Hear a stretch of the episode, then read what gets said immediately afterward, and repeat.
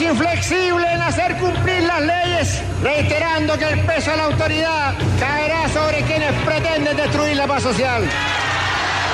Escuchábamos a Augusto Pinochet, dictador chileno, quien dirigió al país suramericano en el periodo comprendido entre 1973 y 1990. Sus 17 años en el poder le permitieron dejar una nueva Carta Magna aprobada el 8 de agosto de 1980 y sometida a ratificación mediante un plebiscito sin registros electorales el 11 de septiembre del mismo año.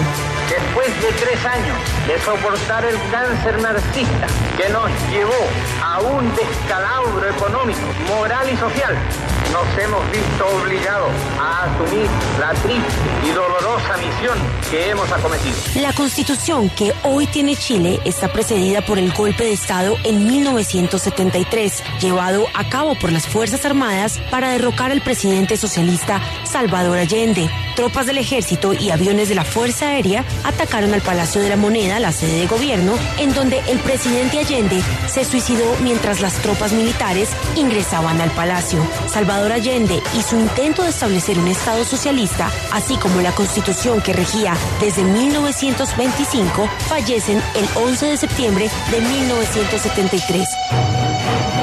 Del golpe militar que dejó como mandatario a Augusto Pinochet, no solo fue suspendida la constitución de 1925, sino que además se buscó crear una nueva institucionalidad desde cero. Se designó una comisión de estudios de la nueva constitución, a la que se le confirió la labor de crear un anteproyecto de constitución.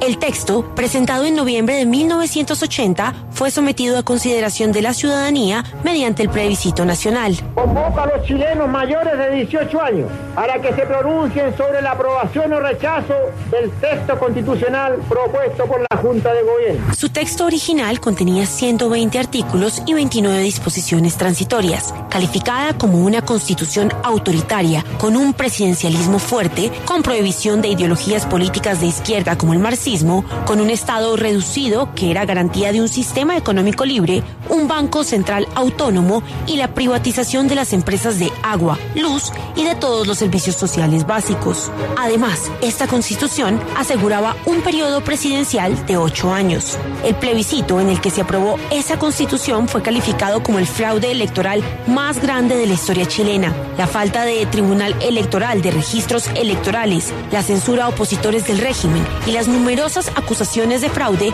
hacen que para muchos el origen de esta constitución sea ilegítimo. Un solo objetivo, el bien de la patria. Por eso, el pueblo le agradece que siga guiando los destinos del país.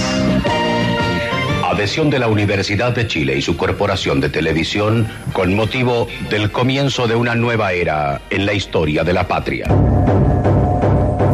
Así se formó esa constitución de 1980, que hasta abril del 2022 ha sido reformada 60 veces, siendo modificados 257 artículos en total. Hoy la constitución de 1980, tras sus múltiples modificaciones, consolida un papel residual del Estado en la provisión de servicios básicos y esto es justamente uno de los motivos de las masivas protestas en el 2019. Protestas que este domingo llevan a los chilenos a votar una nueva constitución. Chile enfrenta este 4 de septiembre un posible gran cambio en su historia.